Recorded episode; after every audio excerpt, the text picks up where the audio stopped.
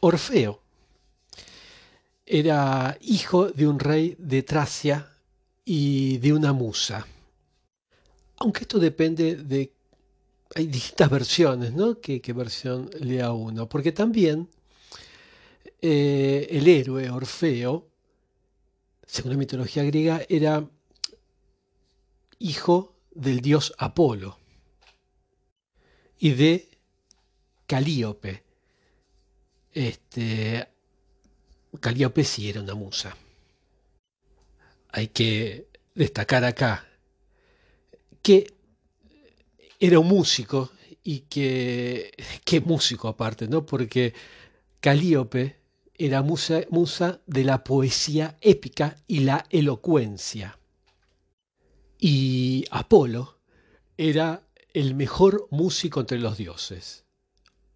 Orfeo hereda de ellos esos dones, el de la música y la poesía, y es, por supuesto, el mejor músico entre los mortales.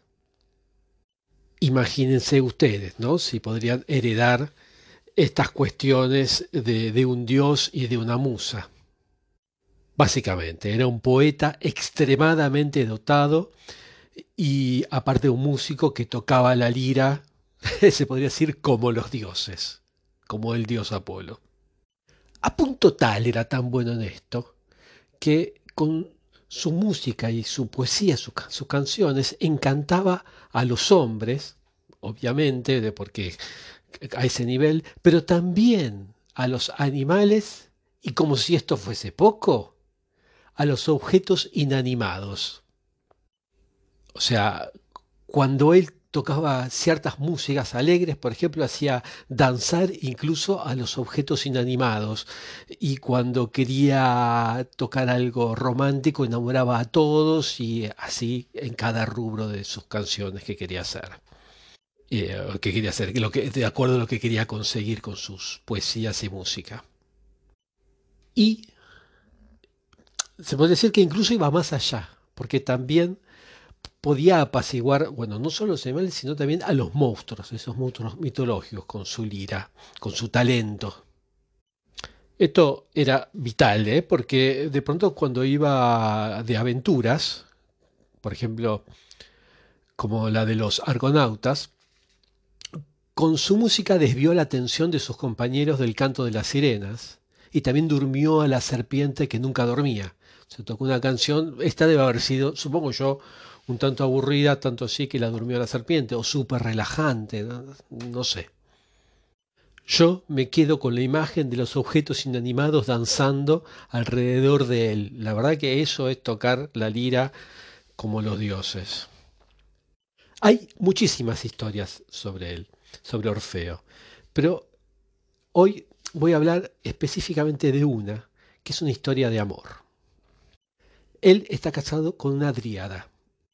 Es, eh, Dríada es una especie de ninfa de los árboles. El caso es que ella se llama Eurídice. Así que la a partir de ahora voy a llamar Eurídice y no voy a referirme a la dríade o ninfa del bosque o lo que sea. Eh, después hay un par de versiones. Una dice que un día Eurídice estaba eh, recogiendo flores y otra versión dice que andaba Eurídice por ahí. ¿Por qué no recogiendo flores? Ahora que lo pienso, se podrían juntar las dos versiones. Pero el caso es que eh, aparece un cazador y Eurídice se niega, eh, un cazador que perseguía a un ciervito. Y Eurídice se niega a indicarle el camino por el que había huido el cervatillo. Y el cazador se enfurece con Eurídice eh, esto nos lo cuenta el dios de los cazadores, y pide un beso de Eurídice para sentirse menos agraviado. Mm, parecía algo, algo lógico, pero ella se niega y huye. Aquí se vuelven a unir las dos versiones. Y en esta huida, o recogiendo flores, como quieran ver, no ve que hay una serpiente, la pisa, y la serpiente reacciona mordiéndola y matándola. O sea, la serpiente a Eurídice. Eh, a todo esto Orfeo se preocupa por la tardanza de su esposa y eh, manda a unos soldados a que la busquen. Y ellos la traen, pero la traen cadáver, eh, de vuelta a la casa. Y en todo caso cumplieron con la orden, pero bueno, eso no se lo esperaba Orfeo. Dije la esposa porque muchas versiones eh, sobre este mito, hay, como dije, hay distintas, dicen que esto pasó la misma noche de, bodas con, entre Eurídice y Orfeo. Lo que la verdad sería tener, ya, ya sería bastante desgracia que pase en cualquier momento, pero que pase justo en la noche de bodas, porque ella se fue a buscar flores, anda a saber para el ramo sería, no sé para qué. Eh, la verdad, es eh, mucha desgracia. Pero no olvidemos que, bueno, la desgracia tenía que estar y, la gran tragedia tenía que estar. Bueno, el caso es que Orfeo queda devastado y se pone a cantar su pena. Y recordemos cómo cantaba y las poesías que hacía. Así que Orfeo se lamentaba amargamente, consternado, tocó canciones tan tristes, pero tan bien ejecutadas en la lira y con una poesía tan linda, pero eran tan lastimeras que todas las ninfas y dioses lloraron. E incluso los dioses que lo oyeron fueron seducidos por ese canto. Era tan triste ese canto que eh, algunas ninfas le aconsejan que descienda al inframundo en busca de Eurídice.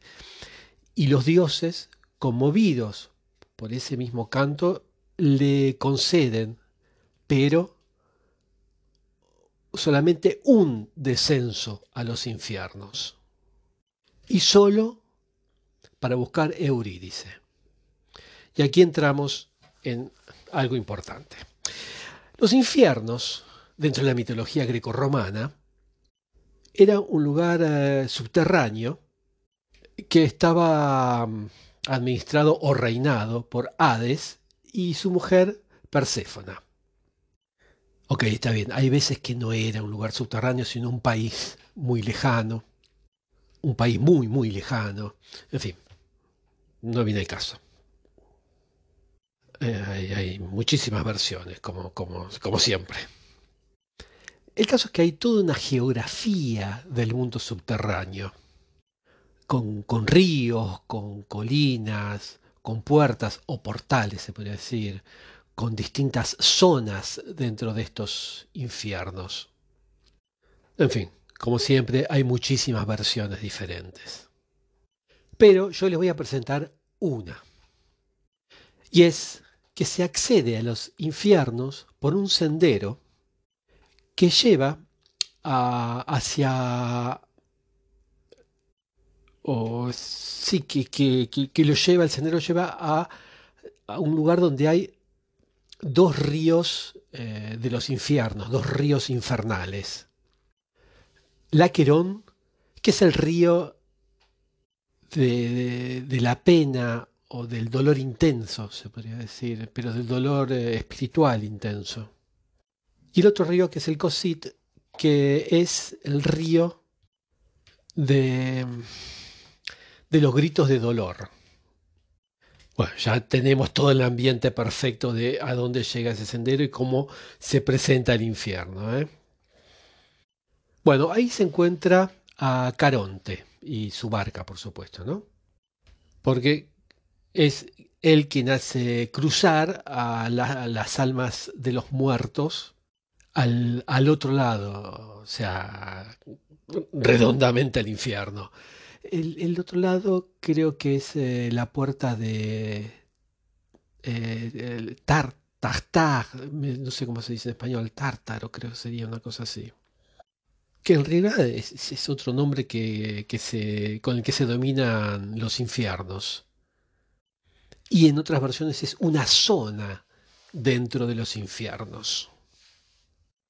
Pero uno no puede pasar, eh, no puede subir a la barca de Caronte si no recibió eh, sepultura.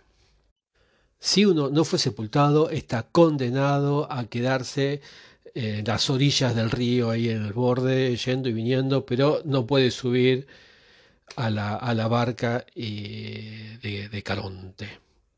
Es por esto que era muy importante para, para los antiguos recuperar los cuerpos de sus muertos, eh, por ejemplo, cuando, cuando caían en, los campos de batalla, y todas esas cuestiones, para darle eh, un funeral digno, porque si no, imagínense ustedes, iban a estar condenados a, errar por eh, las orillas del río.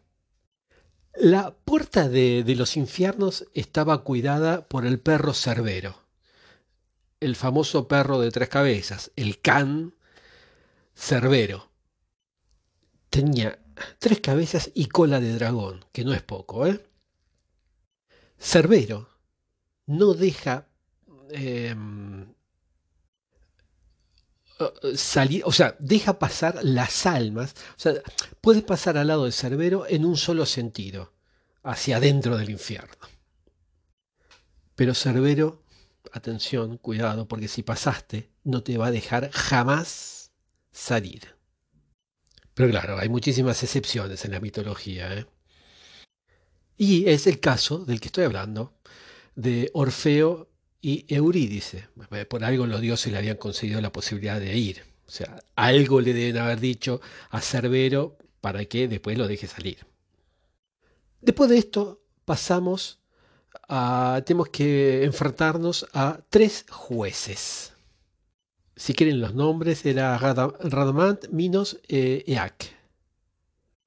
¿Y por qué es importante estos jueces?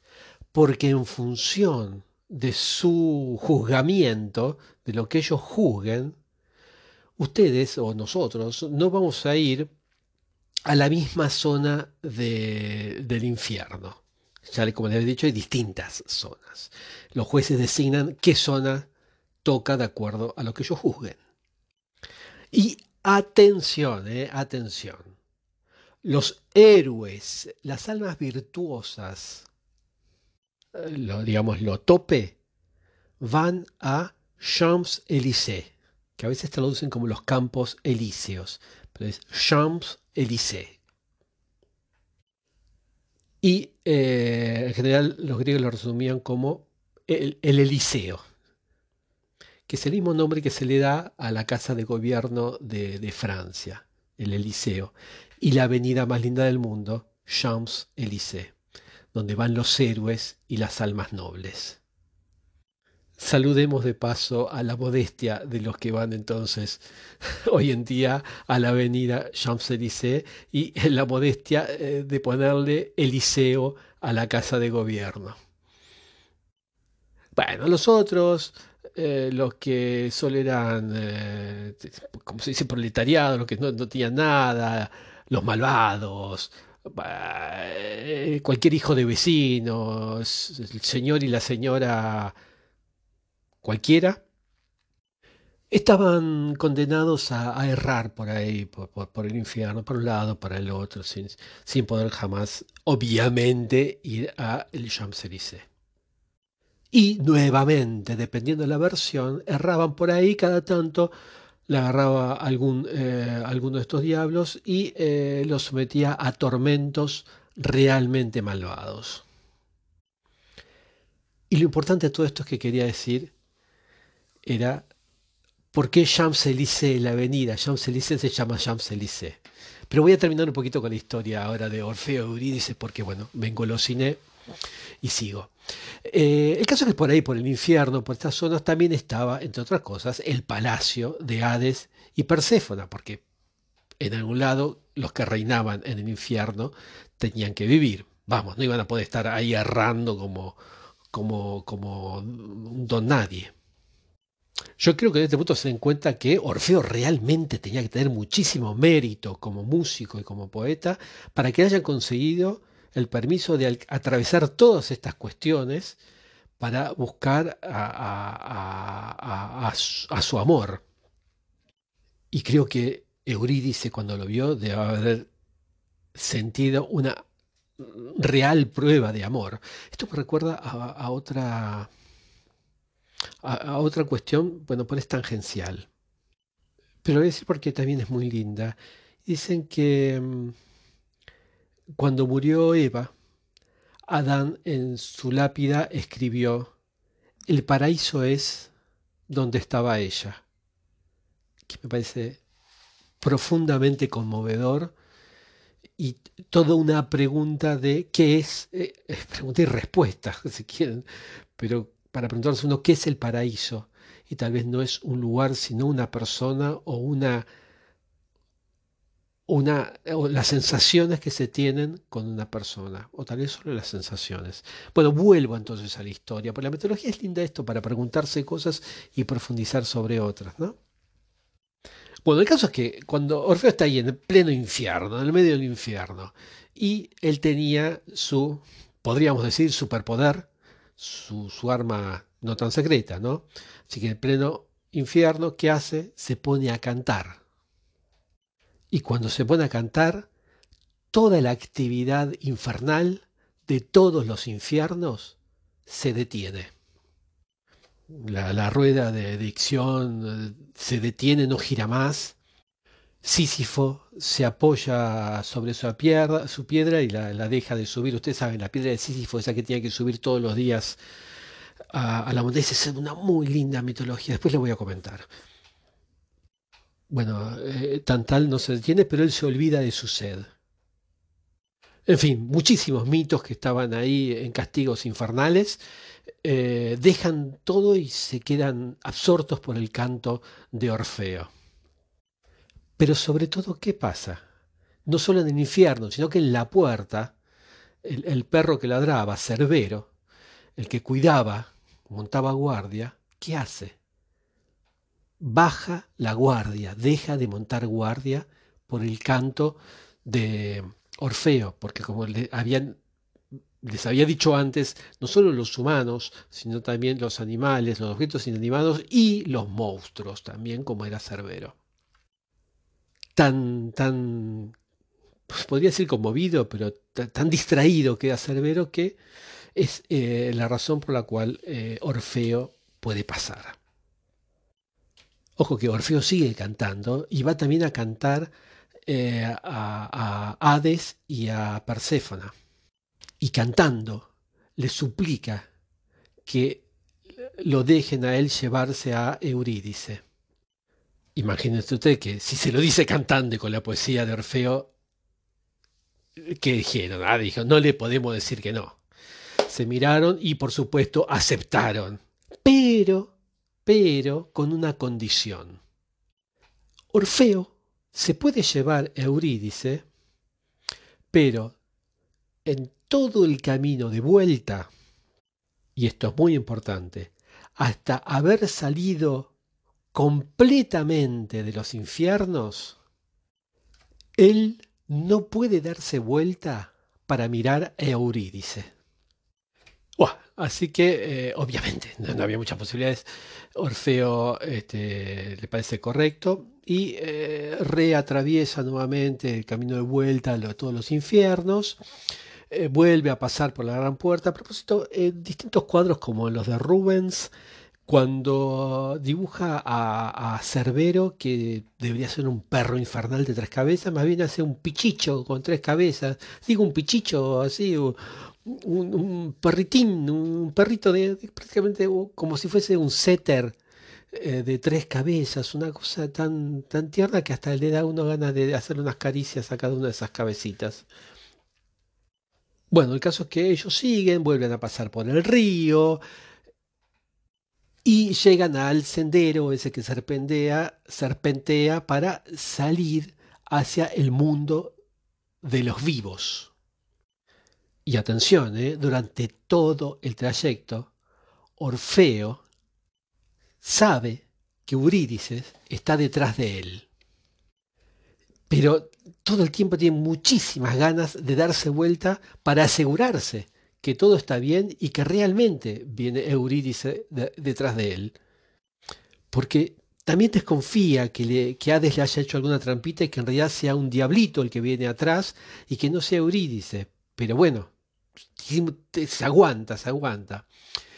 Y en el momento que, que, que, está ahí en el límite, marcado del piso, de la frontera con, los vivos, Orfeo no escucha los pasos de Eurídice y, entra en pánico y se da vuelta. Pero Eurídice sí estaba detrás de él, pero ya es demasiado tarde. Y ahora sí, la pierde, pero la pierde para siempre. Acá es cuando todos tienen que agarrarse, llevarse las manos a la cabeza y decir, oh no, ¿por qué? En fin, parecería ser que cuando uno está enamorado, no tendría, tendría que tener confianza en la otra persona. No sé cuál es mucho el símbolo de esto, ¿no? O, o cuando hay mucho amor hay que hacer ruido cuando se camina, tal vez. Bueno, en fin. Pero hay otra versión que dice que Orfeo llega a la luz, que era lo que marcaba el límite entre el sendero que conducía al infierno, que era oscuro, y la luz, que es la alegría y todas esas cuestiones de vida. Bueno, la versión dice que Orfeo cruza la luz, o sea que ya estaba en ese mundo, y ahí es cuando se da vuelta, y contentísimo, llega la luz, se da vuelta, y levanta los brazos para abrazar a Eurídice, pero, pero Eurídice eh, estaba todavía cruzando entre el sendero y la luz. Tenía la mitad del cuerpo a un lado, pero todavía tenía un pie en, en, los infiernos, digamos, en el sendero que conducía a los infiernos. Así que Orfeo se dio vuelta demasiado rápido, o sea, no tuvo el tempo correcto ahí. Y bueno, por la alegría, por lo que sea, ahí la pierde y la pierde realmente para siempre. Y ahora sí, los dioses ya dicen, no, mira, ya está. No te vamos a dar, eh, no te vamos a permitir nuevamente que vuelvas a descender a los infiernos. Ya está, teníamos una posibilidad. Pero jamás, jamás, jamás. Porque esto también tenían los dioses. Pronto se enojaban y decían, no, jamás, nunca. Yo pienso, le dieron una posibilidad una vez, ¿qué le costaba? ¿no? Otra. Tal vez Orfeo tendría que haber intentado nuevamente tocar algo, un solo de lira conmovedor o algo por el estilo. En fin, no sé, son ideas, son ideas que, que se me vienen a la cabeza ahora. Insisto, si llegan a ver algún cuadro de Orfeo Eurídice, fíjense cómo Orfeo tiene muchas ganas de darse vuelta, porque con los ojos hace eh, fuerza lo más que puede la vista como para tratar de ver eh, hacia atrás, pero bueno, sin, sin, sin, girar la cabeza no se puede. Se van a dar cuenta que es Orfeo porque tiene la lira al hombro. ¿eh? Y aparte avanza primero. Quiero decir, delante de, de Eurídice. Pero esto es en términos generales, ¿no? en términos generales, ¿qué estoy diciendo? Pues si ustedes ven a, un tipo que está llevando una lira y que lo sigue una mujer joven eh, atrás, eh, no tiene por qué ser eh, Orfeo, salvo que sea un cuadro que se llame Orfeo y Eurídice, claro. En fin, esto es toda la historia, con una linda prueba de amor de descenso a los infiernos, pero que la verdad no, tuvo un final feliz. Pero vamos a quedar con algo positivo de toda esta historia, y es que ahora saben por qué la avenida Champs-Élysées se llama Champs-Élysées y por qué la casa de gobierno de Francia se llama Eliseo. Que bueno, al fin y al cabo es algo positivo. Bueno, eh, en el final voy a contar cómo continuó después que Eurídice volvió al, infierno. Quedó Orfeo del lado de la vida, de la luz, pero en realidad estaba solo y, desolado. Aquí vuelve el tema de el paraíso es donde estaba ella, ¿no? Porque tal vez él en el infierno estaría en un paraíso porque está al lado de ella. Y se vuelve una contradicción. El infierno para él es el paraíso solo porque está ella allí. Bueno, pero dejemos eso de lado porque es interesante también para charlar, pero bueno. El caso es que queda solo, desolado, eh, como si dejase en las sombras eh, más de la mitad de, del mismo, ¿no? Eh, pero continúa ¿no? en la superficie de la Tierra. y él decía que ya nada, y así fue, lo iba a, iba a conseguir que él eh, vuelva a sonreír. Y su canto se hace triste para siempre, pero de una tristeza infinita, como, como si este músico y poeta estuviera solo esperando el, momento de su muerte, ¿no? Para volver a ver a su amada, como decía antes, esto lo pondría contento tal vez ir al infierno. Dicen que eh, mucho después, tras haber errado por toda Tracia, esto se usaba muchísimo, eh, en la época estaba de moda, digamos, esto de ponerse a, errar con, alguna túnica este, y fundar una religión. Eh, Orfeo lo hace eh, también, erra por, por, por, allí, por Medio Oriente, por Grecia, por donde sea, y funda su religión. ¿Por qué? Todos lo hacían, lo hizo Pitágoras, lo hizo, bueno, en fin, muchísimos profetas lo hicieron. Pero lo más interesante es que al final perdió la vida de una manera bastante extraña. Y es que las vacantes, así se llamaban, vacantes, enamoradas del poeta, porque, bueno, eh, seguía siendo un, ¿cómo podría decir? Un rock star de la lira, pero no, bueno, no era rock, eh, pero era una cosa así, ¿no? Desde aquella época ya los músicos eh, podían seducir y enamorar a, las, a las mujeres, ¿no? Pero el caso es que estas mujeres, estas vacantes enamoradas del poeta, intentan seducirlo podríamos decir, nada nuevo bajo el sol. Pero lo que era, lo que lo distinto es que él se niega a ellas en nombre del recuerdo de Eurídice. Y este, trata de escaparse huyendo por el bosque. Una forma bastante torpe, digamos, de intentar escaparse, ¿no? Pero bueno. Eh, ¿Por qué digo torpe? Porque las mujeres tracias lo siguen, obviamente. No sé, que imaginaba a qué velocidad podía correr, no sé qué, es lo que imaginaba. Bueno, no solo lo, siguen, sino que eh, eh, lo agarran. Eh, tal vez era uno de los objetivos de, Orfeo, que lo, que lo alcancen, fingir esto, no sé qué sé yo. Pero este, le despedazan las ropas para quedarse con, él, mío, mío, mío, imagínense la situación. Y no solo con las ropas, sino que la desesperación también le desgarraron eh, la carne, este, queda solo su cabeza, no obstante, eh, que queda errando por las aguas, dejando todavía oír su voz. Vaya, es, es un mito, vaya a saber uno cómo, ¿no? Eh, y donde se posó la cabeza se erigió un santuario. Tal vez el final el lindo final dentro de esta cosa tan desagradable, ¿no? De que lo hayan despedazado las groupies, es que mm, hecho pedazos el cuerpo del poeta, su alma al fin, liberada de, de, la carne del cuerpo, digamos, puede partir a los infiernos y unirse a Eurídice. Y, dice el mito, que así hizo, y unido a Eurídice, deambula por las melancólicas praderas y bosquecitos del reino de Plutón, cantando al amor, que dicen que en esas canciones Orfeo decía que el amor es más, pero muchísimo más grande que la muerte.